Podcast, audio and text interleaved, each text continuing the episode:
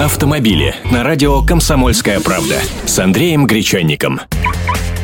Здравствуйте! В Москве собираются провести эксперимент по введению так называемых диагональных зебр – пешеходных переходов, позволяющих переходить перекресток по диагонали. Разрешить переходить проезжую часть наискосок планируется сначала на трех-пяти небольших перекрестках в пределах Садового кольца – Диагональные зебры будут применяться только там, где все светофоры одновременно дают зеленый свет пешеходам, а движение автомобилей прекращается во всех направлениях.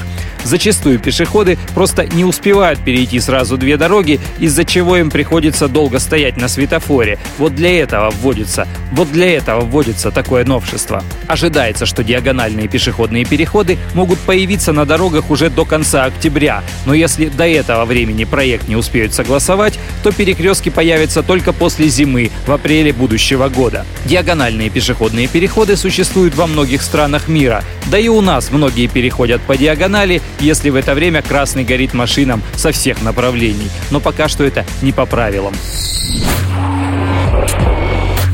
Автомобили с Андреем Гречанником.